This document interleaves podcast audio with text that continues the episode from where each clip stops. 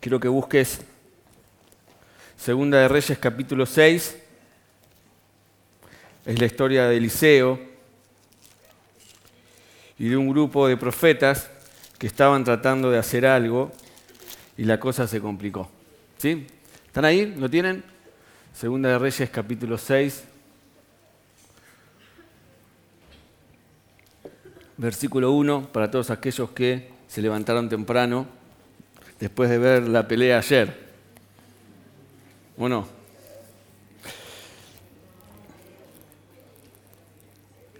Eh, crónica de un final anunciado. Dice segunda de Crónicas 6.1, un día los miembros de la comunidad de los profetas le dijeron a Eliseo, ¿cómo puede ver el lugar donde ahora vivimos con usted? Nos resulta pequeño. ¿Sí? No sé si alguna vez te pasó de vivir en un lugar que sentís que te queda chico. Es mejor, dice el versículo 2, que vayamos al Jordán. Allí podremos conseguir madera y construir un albergue. Bien, vayan, responde Eliseo, hombre de pocas palabras. Pero uno de ellos le pidió, acompañe usted, por favor, a sus servidores. Y Eliseo consintió en acompañarlos. Y cuando llegaron al Jordán, acá viene la parte medular de la historia, cuando llegaron al Jordán empezaron a cortar árboles. De pronto, al cortar un tronco a uno de ellos, se le zafó el hacha y se le cayó, ¿a dónde dice? Al río. ¡Ay, maestro! gritó. Ese ay, vas a saber cómo habrá sido. Esa hacha no era mía. Otra versión dice, ese hacha era prestada. ¿Dónde cayó? preguntó el hombre de Dios. Cuando se le indicó el lugar, él dijo, acá, Eliseo cortó un palo y echándolo allí, hizo que el hacha saliera a flote. Sácala, ordenó Eliseo. Así que el hombre extendió el brazo y la sacó, y la guardó y no la usó nunca más. Te puedo asegurar. ¿Conocías esta historia? Algunos dicen que sí, otros dicen que no. Es un milagro eh, corto, son siete versículos, ubicado entre dos milagros mucho más extraordinarios. Antes de este milagro, Dios a través de Eliseo sana a un leproso y después de este milagro Dios va a liberar a todo el pueblo de Israel a través de una cosa espectacular que hace con un ejército entero. Dios libra al pueblo de Dios de un ejército entero. Después si quieren leanlos, lean la historia en sus casas. Pero este milagro pequeño, aparentemente pequeño, ubicado ahí, nos hace ver que Dios puede sacar a flote cualquier, cualquier cosa. Y hoy quiero que veamos eso. Quiero preguntarte primero, ¿alguna vez se te cayó algo? Perdón. ¿Alguna vez se te cayó algo al río? A mí se me cayó el celular otra vez. El celular, yo iba a decir. Yo creo que el tipo este se sintió más o menos como cuando se te cae el celular al inodoro. ¿Nunca te pasó? Bueno, él no. ¿Nunca te pasó? Y vos querés que flote solo, ¿no? Porque hay que... Pero puede ser el celular se te cae, no sé, a la pileta, se te cae a la playa, no sé. ¿Qué más? ¿Alguien quiere contar algo? ¿Qué se te cayó al agua o al río y lo viste ir y lo viste ir y nunca más pudiste recuperarlo? Plata. La pelota, sí. Pero igual eso vuelve siempre. ¿eh? Hay que saber esto. La llave del auto, ahí sí está que es un problema. La caña de pescar. Bueno, yo tengo un familiar, que no voy a nombrar quién, que un día se compró el auto nuevo, no era cero kilómetros, pero era nuevo, su primer gran auto, fue a la playa y quiso hacer lo que no tenés que hacer, sacarse la foto, bajar con el auto a la playa, sacarse la foto, sacarle la foto al auto, hasta ahí todo bien, y de golpe empezó a subir la marea, empezó a subir la marea, y no podía sacar el auto, ¿no? Y hubo que llamar eh, no solamente una grúa, sino a dos o tres personas más para que puedan sacar el auto. No voy a decir quién es, ¿no? es un familiar que quiero mucho. Y está la foto ahí, pero él me dice hoy, seguramente hablaremos hoy al mediodía, que se comió el garronazo de su vida. Es el jabón. Además, imagínate, ¿no? ¿Cómo lo contás después si no lo llegás a sacar? ¿Sí? ¿Y alguna vez se te perdió algo que era prestado? Te dieron algo y se te rompió, se te perdió, no volvió. Porque así se sentía este tipo. Así se sentía este tipo. Por ejemplo, uno dice un hacha, pásame, Emilio. Está. Emilio tiene todo.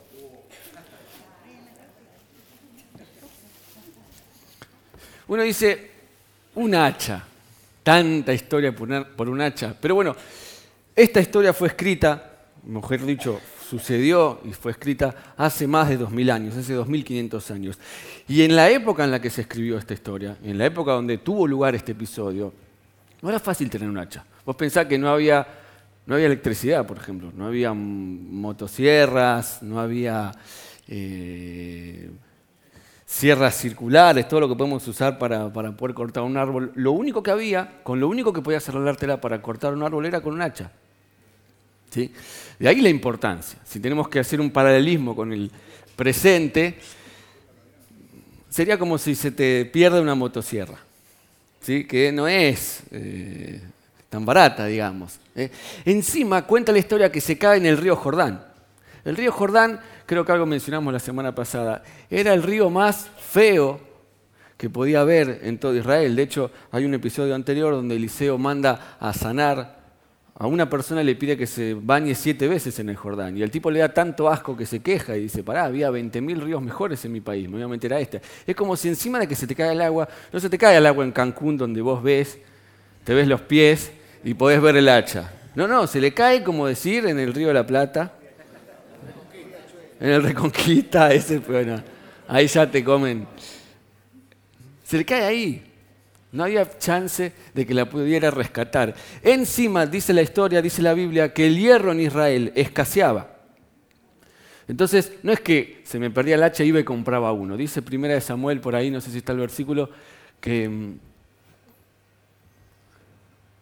en todo el territorio de Israel no había un solo herrero los filisteos no permitían que los obreros, hebreos se forjaran espadas y lanzas. Por lo tanto, todo Israel dependía de los filisteos para tener hierro. Que les afilaran los arados, dice. Entonces, ni siquiera había hierro en Israel. Era como si para recuperarla encima tenía que viajar a otro país para poder encontrarla. Lo milagroso de esto no es solamente que aparezca el hacha, sino que el hierro flote. Lo que dice el pasaje es que no lo que se les zafó sería esta parte, ¿la ven? ¿Viste cuando estás? Yo me acuerdo de chico, eh, para las fiestas, mi eh, responsabilidad era agarrar las nueces y darle y, con el martillo y con la masa romper las nueces. Y a veces se te zafaba la masa. Eso es lo más cerca que estuve de agarrar un martillo yo. Pero los que trabajan en la construcción saben que están las masas y a veces se te zafa el, el hierro y sale volando y puede ser difícil. Al tipo se le zafó esto. Y el hierro, que pesa 6,78 veces más que el agua, en este milagro el hierro automáticamente empieza a flotar. O sea, es un doble milagro, que el hierro flote y que el hacha aparezca. ¿sí? Yo quiero preguntarte, vamos a dejar esto acá antes de ocasionar un problema mayor. Quiero preguntarte qué es lo que por ahí en este tiempo se te perdió, qué es lo que se te fue de las manos, qué es lo que sentís, que urgentemente necesitas que Dios intervenga para que haga ese milagro sobrenatural que estás necesitando, que es aquella situación de vos encontraste tu límite y necesitas que Dios haga un milagro. ¿Tienen su bosquejo ahí? ¿Sí? Bueno, el primer punto dice, un problema, para completar, todos los que trajeron viromen, Viromen, dije. Es virome. Un problema sin solución. Y por favor no se olviden las comillas, porque ese sin es un juego de palabras. Lo primero que quiero destacar en esta mañana es que el tipo se mete en problemas porque estaba haciendo algo. Y eso a veces es lo más triste y lo más difícil. Cuando vos estás haciendo algo que estaba bien, el tipo, imaginen, estaba haciendo algo noble, estaba construyendo una casa para que la comunidad esté más cómodo. Estaba haciéndolo bien, porque dice que yo imagino que si se le zafó el hierro es porque estaba laburando bien. No le estaba dando como le, como le daría yo. Entonces le estaba pegando fuerte, dice que estaba por caer el árbol, dice otra versión, y justo ahí cuando estaba en el mejor momento, ahí el hierro se zafa y se arruina todo. Y muchas veces por hacer las cosas que tenemos que hacer nos metemos en problemas.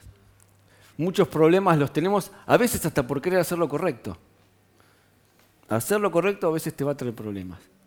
Y muchas veces, cuando suceden estas cosas, nosotros nos replegamos y decimos, yo no hago más nada.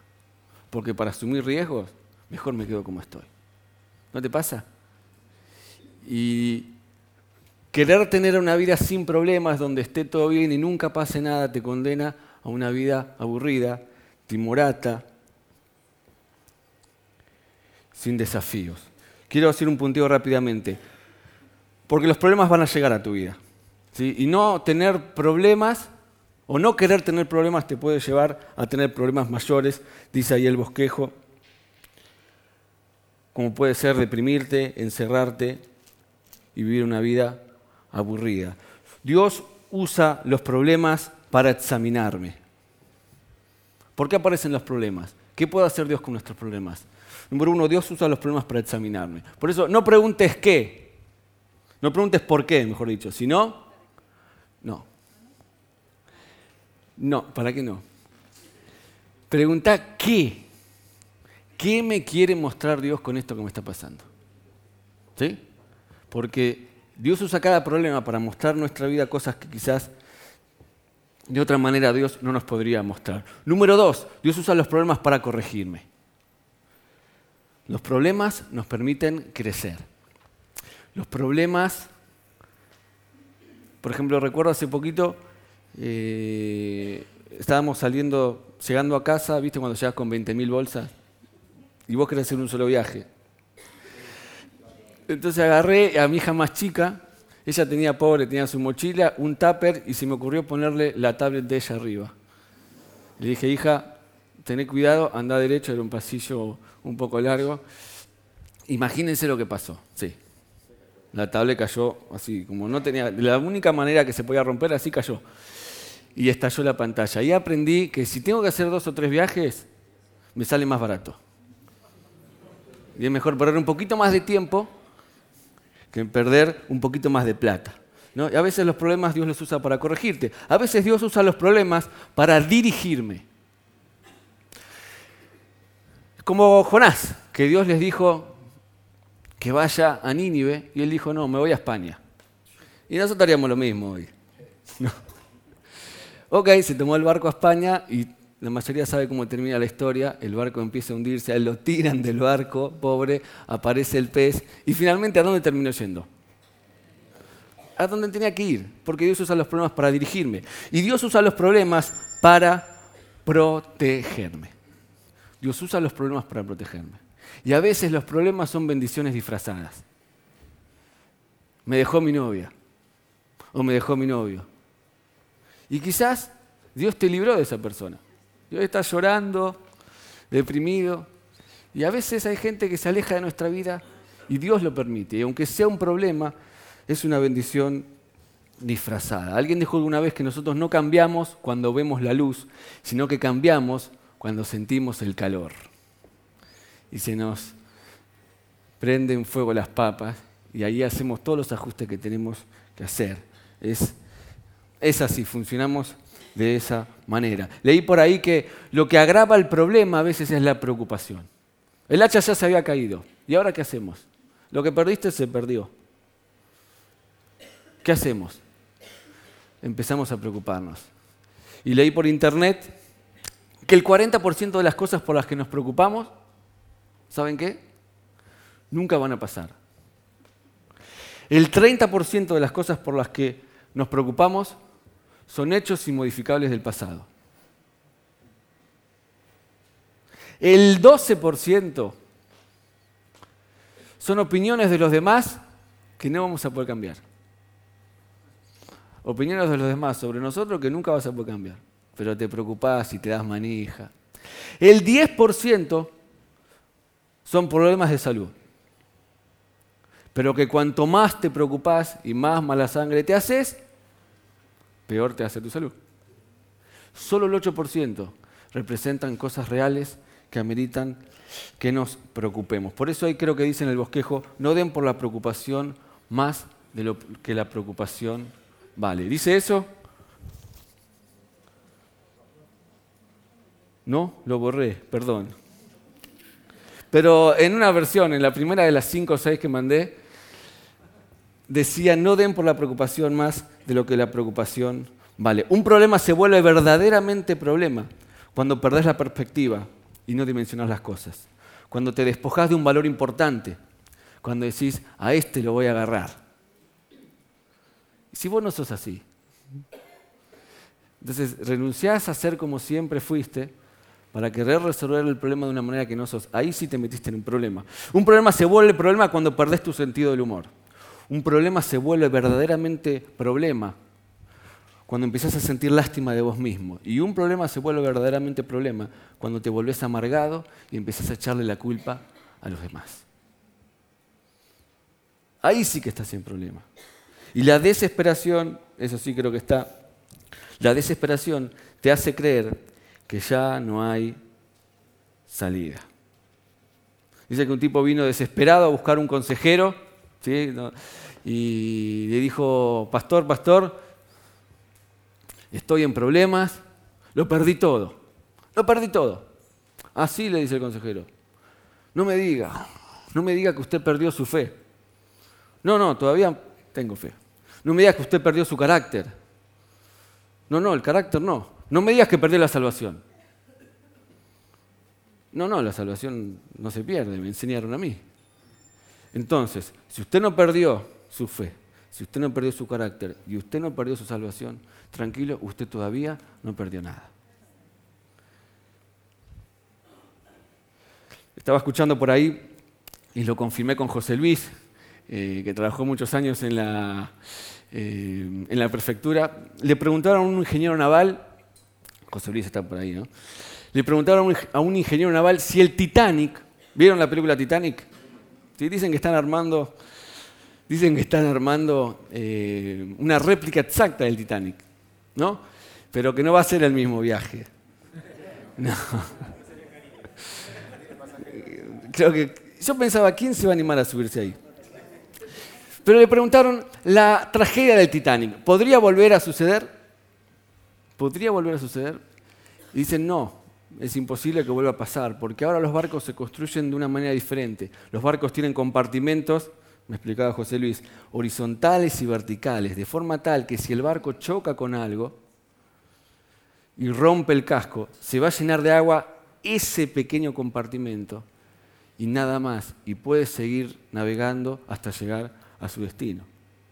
Y con nuestra vida a veces pasa lo mismo, donde se nos rompe una parte de nuestra vida y pensamos que nuestro barco se va a hundir indefectiblemente y tuviste un problema en tu trabajo y quizás ese problema afecta a tu estima, afecta a tu familia, afecta a tu salud y lo afecta a todo. Y la realidad es que hay problemas que no se van a resolver de inmediato y vas a tener que aprender a convivir con una parte de tu vida rota y avanzar con fe, sabiendo que tu barco, aunque esa parte de tu vida se complicó, no se va a hundir. Por eso no entres en desesperación y confía que el Señor algo va a hacer con tu vida. ¿Significa que nada nos tiene que importar? No. Pero escuché una frase por ahí que dice que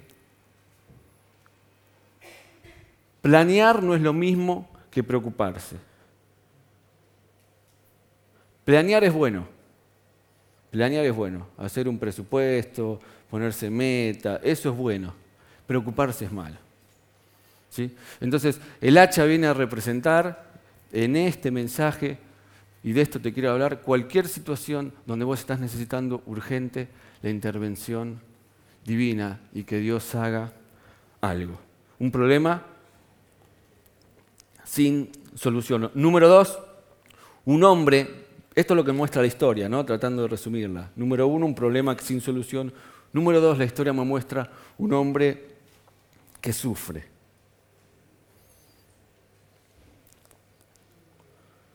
Un hombre que sufre. ¿Por qué creen que podría estar sufriendo el tipo? ¿Por qué? ¿Qué riesgo había si se le caía el hacha y no la recuperaba?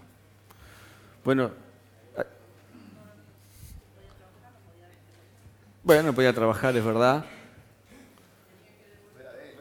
No era de él. ¿Y qué tenía que hacer? Damas y caballeros, ahora hace dos mil años y creo que por la eternidad, no, por la eternidad no, pero por muchos años más, el que rompe. Por eso yo creo que él sufre por el miedo, porque él sabía que mínimamente tenía que pagar el hacha y para eso iba a tener que trabajar gratis unos cuantos meses. Y todo lo que nos haga tener que poner dinero, de alguna manera, nos da miedo. Pero a veces no sufrimos solamente por el miedo, sino que sufrimos, dice el bosquejo, por la vergüenza. O sea, hay cosas que el dinero no puede comprar. Para todo lo demás. Y hay cosas que tienen un valor simbólico. Que por más que las rompas y las puedas pagar, yo creo que el tipo en un momento se imaginó que de alguna u otra forma iba a tener que poner la cara. Y muchas cosas no tienen que ver con dinero, pero tenés que, tienen un valor simbólico. Me contaba un amigo ayer que le dieron un cassette, un video, para que se lo pase a DVD. Y mi amigo, en un rapto de, no sé qué, pongan el nombre que quiera, en vez de pasar el video a DVD, sobregrabó el video con la prédica del pastor. Y yo no quiero ni imaginar qué explicaciones dio porque el video era del nacimiento del hijo. Y todos queremos pasar, o no te pasa. Si tenés una pila, yo tengo los VHS de, de cuando era chico, todos los videos de Boca, viste, campeón de todo. Me agarró la mejor época, pero bueno. Eh, y los digo, los voy a pasar a dividir. Ahora sí a quien no dárselos. Y ayer me contaba mi amigo que, bueno, se equivocó y, cómo, cómo, das la cara. Se te cae la cara de vergüenza. ¿no? Y yo creo que muchos de los problemas que tenemos también, en el fondo, nos preocupan porque sabemos que si no se resuelven nos va a dar mucha vergüenza. ¿O no?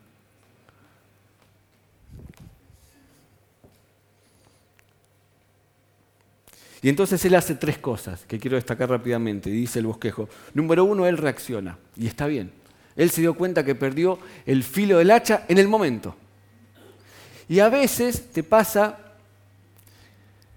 que perdemos las cosas, se nos van las cosas de las manos y no nos damos cuenta y le estamos dando con el pedazo de madera que nos quedó. Y a veces yo a veces hablo con algunos jóvenes que amo con todo mi corazón y, me dicen que llegan siempre tarde al trabajo, que faltan, que dan parte de enfermo. Y yo, aunque los ame mucho, ellos están por perder su trabajo.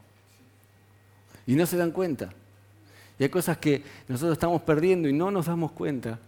Y no reaccionamos y no se nos cae la ficha. Y las, las valoramos recién cuando las perdemos. Él automáticamente reacciona y se da cuenta que algo anda mal. Lo segundo que hace es reconocer no le echa la culpa a nadie, se hace cargo, sabe dónde se cayó el hacha, pide ayuda. Y lo tercero que él hace es reactivar. Porque como siempre nos gusta decir, Dios trabaja asociado al hombre. Y si ven el milagro, dice que Eliseo corta un pedazo de madera, la madera cae en el agua, el hacha flota. ¿Y qué le dice Eliseo?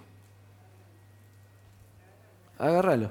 Eliseo menciona cinco palabras nada más en toda esta historia. Dice, bueno, vayan, ¿Dónde cayó? Tómalo. Son las cinco palabras. Y a Dios siempre nos da la posibilidad de colaborar con su milagro de alguna u otra manera. A Dios le gusta trabajar asociado con el hombre y le gusta que vos seas parte de tu propio milagro. Y la semana pasada el pastor le habló de que muchas veces viene la ayuda milagrosa que vos necesitas y vos y yo estamos encerrados en la cueva, deprimidos, en vez de poder reactivar nuestra vida, salir adelante y hacer lo poquito o mucho que nosotros podemos hacer para resolver esto. ¿Por qué Dios, por qué Eliseo le pide que haga algo? Ayer le compartía este mensaje a mi familia, practicando un poco, y mi hija de seis años dice, papá, para que no seamos vagos.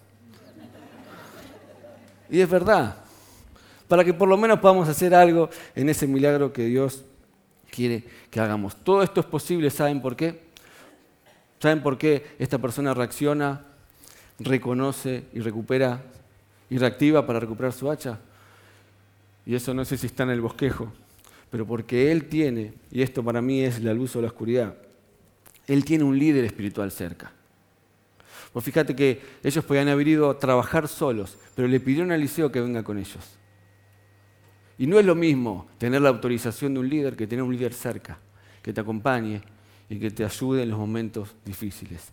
Yo los he tenido en mis momentos más duros, en mis momentos más difíciles, y cuando por ahí surgen otros que no son tan complicados, nada mejor que tener un referente, una columna en quien poder apoyarte. Por eso yo quiero preguntarte en esta crisis que estás atravesando, en este problema, en esta hacha que se perdió, en esta situación donde necesitas que Dios intervenga.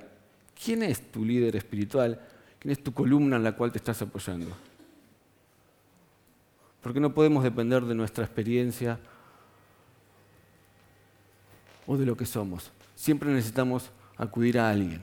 ¿Sí? La otra vez hablaba con alguien eh, que estaba en problemas y yo le pregunté, ¿y con quién estás hablando? No, con mi amiga. Y pero tu amiga no está viviendo esa situación que vos estás atravesando.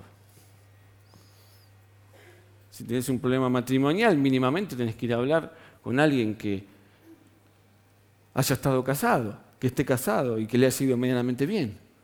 ¿No es así?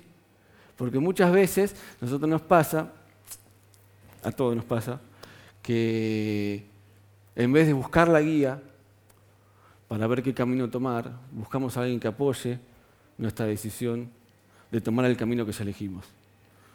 Y creo que parte fundamental de poder salir adelante es tener un Eliseo que nos pueda de alguna u otra manera sugerir qué hacer. Entonces, un problema sin solución, un hombre que sufre, y por último, y aunque no lo crean, me falta muy poco para terminar, pero todavía no. Y por último, un Dios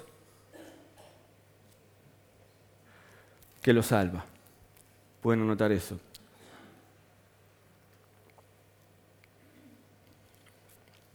Un Dios que lo salva. Eso tiene esta historia. Un problema, un hombre que sufre y un Dios que lo salva. Y todo en la vida se resume en esto. Todo en la vida se resume en esto. Estamos llenos de problemas, sufrimos todo el tiempo. Pero hay un Dios, hay un Dios que nos salva. ¿Saben lo que significa la palabra Eliseo? Eliseo significa salvación de Dios. Lo mismo que vos y yo necesitamos.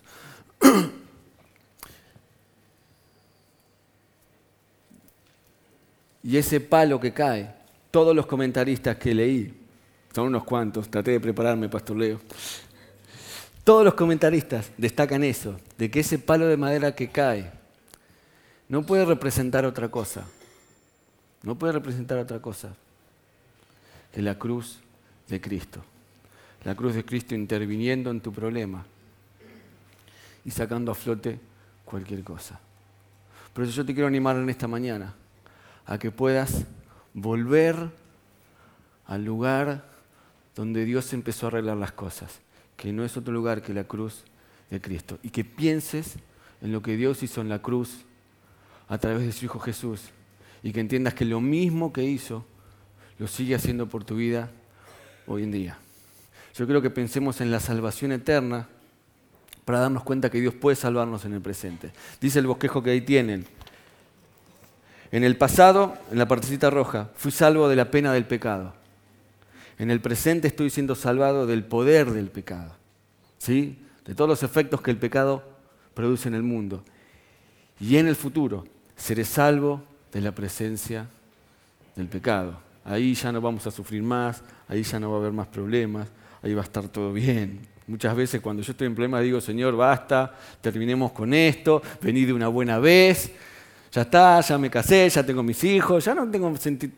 No quiero hacer más nada acá en la tierra. ¿Por qué no venís y terminamos con toda esta historia? La salvación es pasada. En la cruz Él perdonó todos tus pecados, pero la salvación es presente. Y Dios promete salvarte una y otra vez del poder del pecado. Y una y otra vez, una vez más. Y te promete en el futuro ser libre definitivamente de cualquier efecto que pueda tener el pecado en nuestras vidas. Dice la Biblia en Romanos 8:32, el que no escatimonia a su propio Hijo, sino que lo entregó por todos nosotros. ¿Cómo no nos dará con Él todas las cosas? si dio a su Hijo en la cruz, lo más preciado que tenía, ¿cómo no va a poder salvarte de esto que estás atravesando? ¿Cómo no va a hacer flotar el hacha? Vengan los músicos, por favor.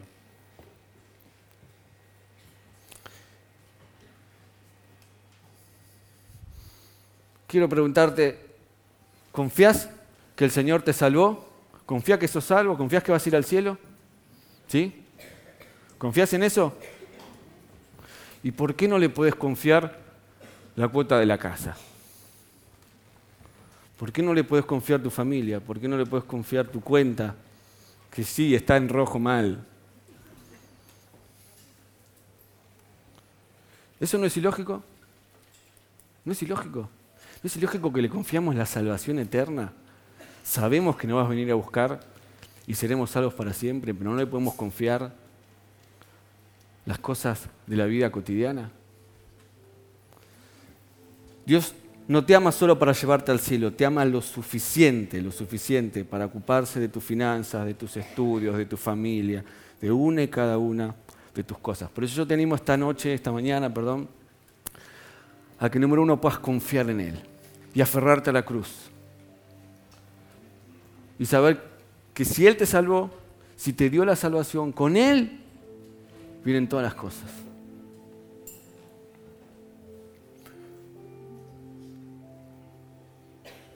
Lo segundo que te quiero desafiar en esta mañana es a que puedas entregar tu problema.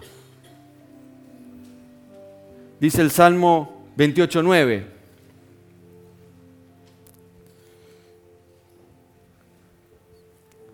Tú, Dios mío, eres la fuerza de tu pueblo. Danos la victoria. Somos tu pueblo elegido. Sálvanos y bendícenos.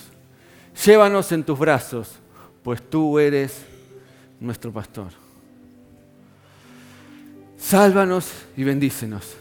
Llévanos en tus brazos, pues tú eres nuestro pastor. Y yo creo que muchos de nosotros necesitamos en esta mañana sentir que Dios nos carga y nos levanta y nos lleva.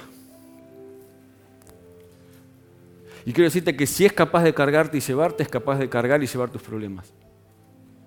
Y eso que vos necesitas una intervención divina, cuando Dios te carga, carga eso también. Imagínate, ¿por qué? Porque es tu pastor. Imagínate que vengo yo con mi mochila caminando y vos pasás con el auto. Y como sos bueno, decís, ¿qué hace este tipo caminando? Lo voy a llevar a la casa además con esa mochila pesada. Entonces yo me subo a tu auto y empezamos el camino y vos te das cuenta a los cinco minutos que sigo con mi mochila puesta en el asiento del auto. Entonces vos me decís, no, ¿qué me dirías? Sacate la mochila, dejala atrás. Y yo te digo, no, pará, demasiado que me estás llevando, no vas a llevar la mochila, la llevo yo. ¿Y vos qué dirías? Ya te estoy llevando. O sea, no me cuesta nada llevar tus cargas. Y con el Señor, que es tu pastor, pasa lo mismo. No tiene sentido que te dejes cargar por Él y no pongas tus cargas también en sus manos. Por eso esta semana, cada vez que tengas que enfrentarte con algo que te supere, repetí, el Señor es mi pastor el Señor es mi pastor. Antes de entrar a la oficina, el Señor es mi pastor. Antes de ir al médico, el Señor es mi pastor. Antes de ir a ver a esa persona a la cual tenés que enfrentar y darle la cara, el Señor es mi pastor. Por eso también dice el bosquejo por ahí, ¿cuánto, cuánto, cuánto cambiaría todo si en vez de preocuparte, si en vez de preocuparte, pudieras entregarte? que confíes en el Señor, que así como Él te salvó en la cruz y perdonó tus pecados, te va a volver a salvar una y otra vez ahora en el presente y te va a librar de todo en el futuro. Que puedas entregarle tu problema. Es un acto espiritual. Es decirle en una oración, Señor, acá está, yo con esto no puedo más. Cargame a mí, carga con esto, carga con todo. Y lo tercero que vas a tener que hacer quizás es aprender a esperar. Me gusta esta frase que aprendí hace un tiempo. Dice, no sabemos qué va a suceder. Está también ahí. No sabemos qué va a suceder. Pero algo Dios va a hacer. Porque nosotros no podemos hacer nada. Y cuando vos no puedes hacer nada, yo no sé cómo, no sé de qué manera, pero Dios hace algo. Lo más seguro, viste que te pasa cuando estás en problemas, empiezas a imaginar cómo Dios va a hacer el milagro. No, Dios va a usar esto. No, ya sé, va a venir tal persona y Dios le va a despertar su corazón y va a decir tal cosa. O no, va a venir este a ayudarme. ¿Sabes qué pasa? Nunca pasa como te lo imaginas. ¿Sabes por qué? Porque vos tenés las segundas mejores ideas. Pero la mejor, la número uno, siempre la tiene Dios.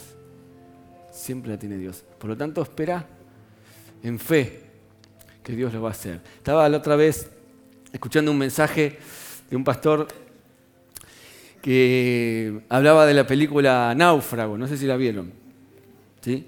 La película de Tom Hanks, año 2000, ayúdenme los cinéfilos.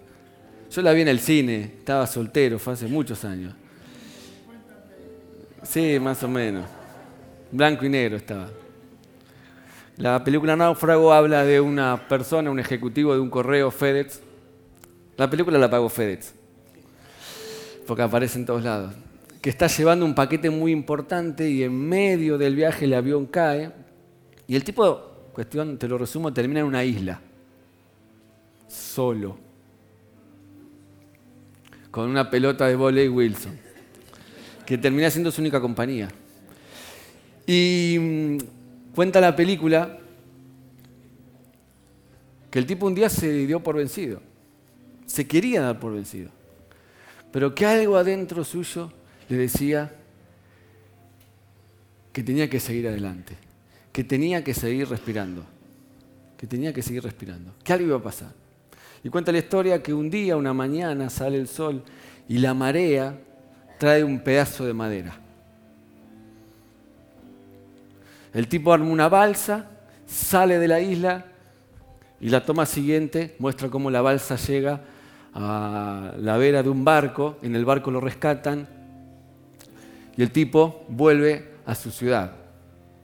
Él se estaba por casar y cuando llega a su casa ve que su prometida se había casado con otra persona. Entonces la película termina él tomando algo con, con una persona y diciéndole, contándole toda su historia. Y le dice, cuando volví me di cuenta que volví a perder todo. Cuando volví y vi la, la mujer de mi vida con otra persona me di cuenta que había vuelto a perder todo. Como cuando se cayó el avión. Pero ahora ya sé qué tengo que hacer. ¿Qué tengo que hacer? Seguir respirando, seguir respirando, porque mañana va a volver a salir el sol y quién sabe lo que traerá la marea. Y yo te animo a que lo mismo, que sigas respirando, porque mañana va a volver a salir el sol y quién sabe de qué manera que todavía no te imaginaste, Dios traiga la salvación a tu vida. Cerra tus ojos, quiero orar.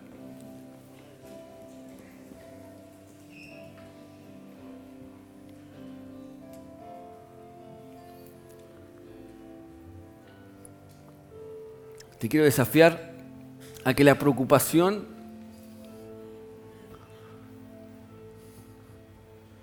no te haga entrar en desesperación.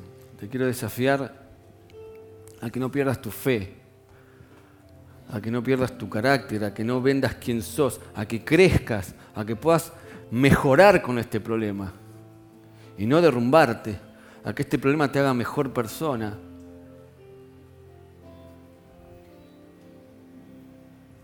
y a que te puedas convertir en la mejor versión de vos mismo.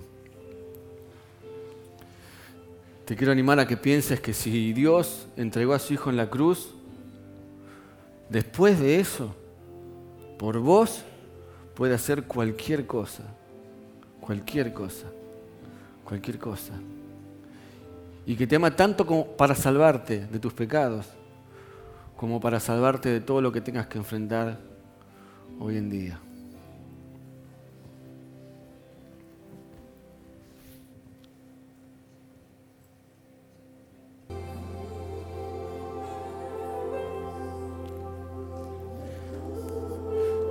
Me gusta lo que dice esta canción, ¿me cubres?